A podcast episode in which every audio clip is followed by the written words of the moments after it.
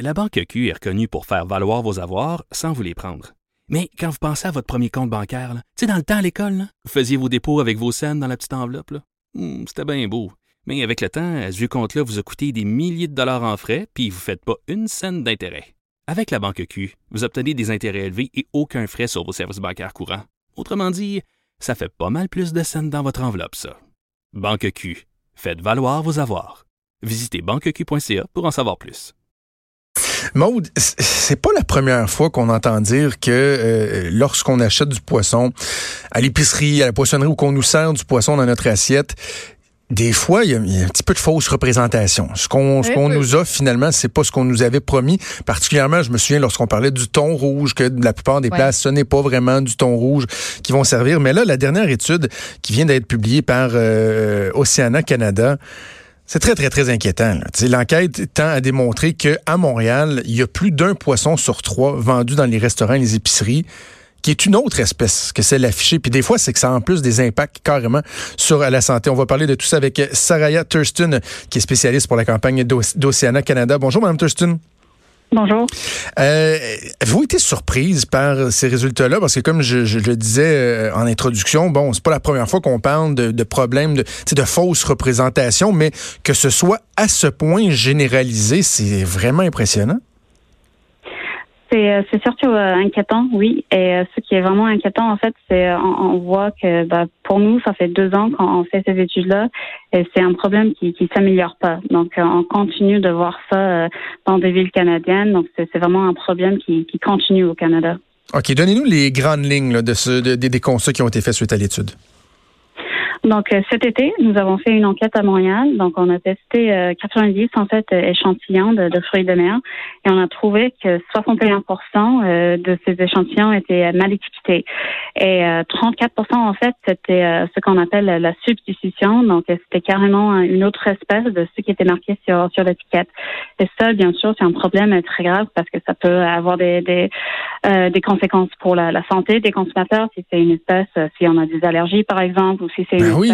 que, qui peuvent causer des maladies, euh, si, euh, ce qui est quelque chose que nous avons trouvé. Et ça peut avoir des conséquences aussi euh, environnementales si on mange sans le savoir une espèce qui est vulnérable ou menacée. Donc, c'est très grave comme problème.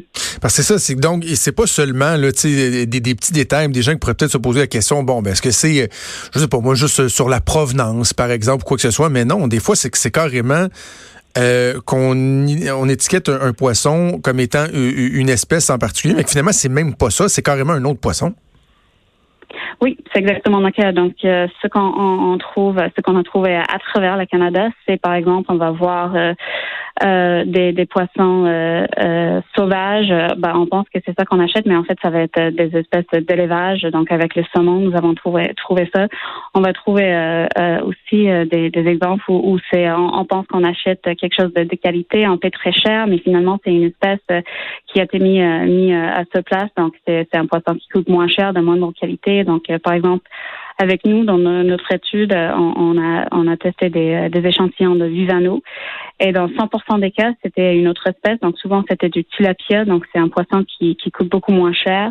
Voyons. Euh, oui, donc pour le consommateur, c'est très, très inquiétant, mais euh, la bonne nouvelle, c'est qu'on on connaît la solution à ce problème. Donc nous, on fait ces, ces enquêtes en fait pour euh, vraiment pour, pour montrer que ce qu'il nous faut au Canada, c'est un système de traçabilité qui existe ailleurs. Donc on, on, regarde en Europe, et eux, ils ont ils ont mis un système de traçabilité en place, ce qui veut dire que c'est on, on, suit un produit euh, de, de la pêche jusqu'au consommateur. Donc on est capable de, de, suivre la provenance complète du produit. Donc il y a moins de risques pour pour la fraude et pour que finalement on achète quelque chose et on, on, pense que c'est on, achète quelque chose qui n'est pas vraiment ce qu'on pense. En fait. Est-ce qu'on parle par exemple de, de, quelque chose qui pourrait s'apparenter à ce qu'on fait avec le, homard du Québec par exemple? Lorsqu'on achète du homard du Québec dans, dans, dans la saison, il y a un code, on peut aller sur internet et voir qui l'a pêché, à quel moment, quel bateau, etc.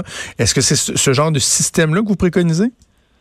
Oui, c'est ça. Donc, euh, quand on parle de traçabilité, c'est vraiment euh, on, on, peut voir exactement la provenance. Euh, donc, euh, c'est ça fait partie aussi des, étiquettes. Donc, quand on regarde en Europe où il y a ce système, on va pouvoir regarder sur l'étiquette euh, le lieu de la pêche, euh, euh, la méthode qui a été utilisée pour pêcher ce poisson, le, pays du provenance. Donc, on, a beaucoup plus d'informations qui est disponible pour les consommateurs sur les étiquettes même. Ici, ici au Canada, on, on, on voit très peu d'informations sur les étiquettes. On, est juste obligé de mettre le pays d'origine, mais en fait, c'est pas toujours le pays d'origine parce qu'en fait, c'est juste le, dernier pays où on a transformé le, produit.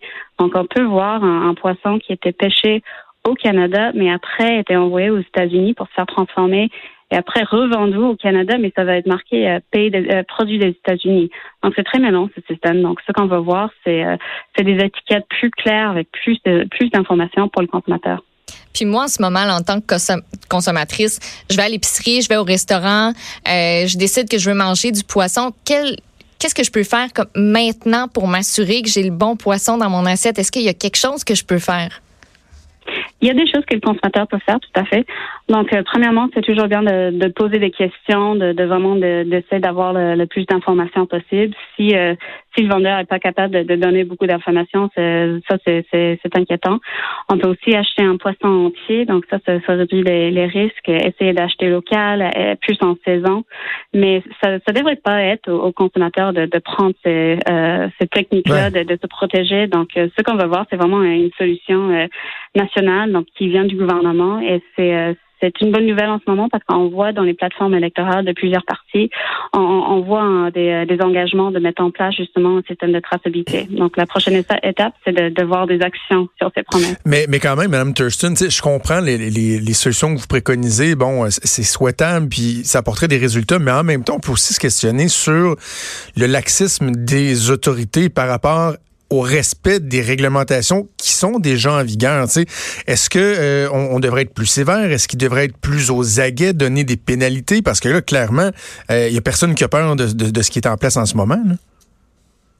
Ben, en fait, en ce moment, c'est assez difficile de, savoir euh, à, quel point dans la chaîne d'approvisionnement on se fait tromper parce que avec les, les fruits de mer, on, on, regarde, ben, on voit des, euh, des, des, chaînes d'approvisionnement plus longues et plus, plus complexes euh, qu'avec d'autres produits parce que c'est un produit qui, euh, il y a beaucoup de commerce international. Donc, la plupart des, des fruits de mer qu'on mange ici au Canada, on importe des autres pays. Et euh, des études ont montré qu'en fait, la fraude, ça se fait à chaque étape de la chaîne d'approvisionnement. Donc, sans traçabilité, c'est très difficile à savoir à quelle étape ça s'est passé.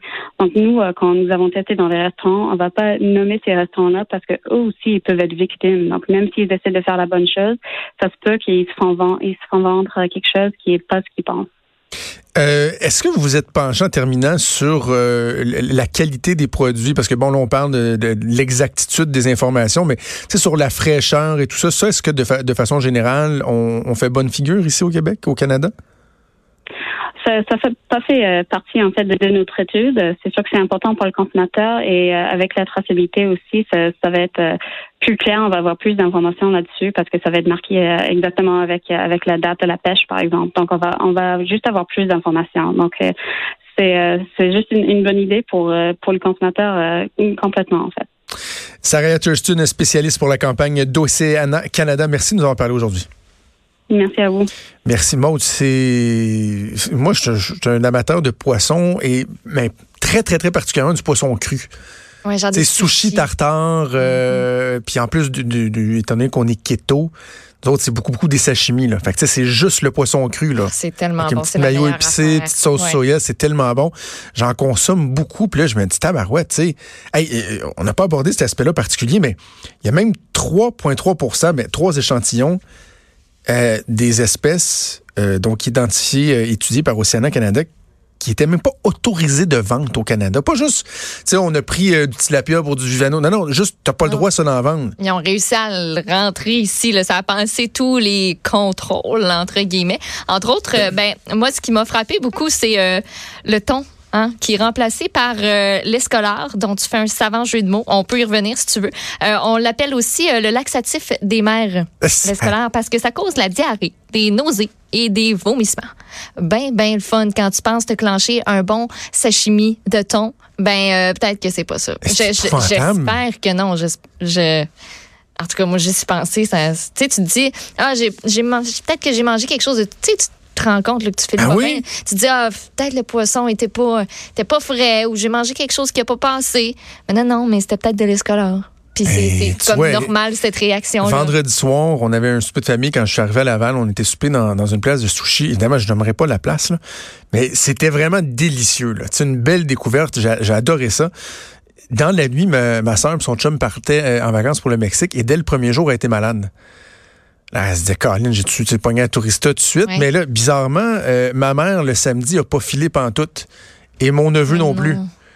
Et là, on se disait, c'est une gastro? Mais là, finalement, ce matin, on lit ça, puis on se dit, on a tous mangé du poisson cru la veille. Moi, j'étais correct, ma blonde était correcte, mes enfants aussi, mais ça soulève ce genre de questions-là. Là. Tu sais, ils Ben pensaient-tu avoir mangé du thon, puis finalement, c'était de l'escolar?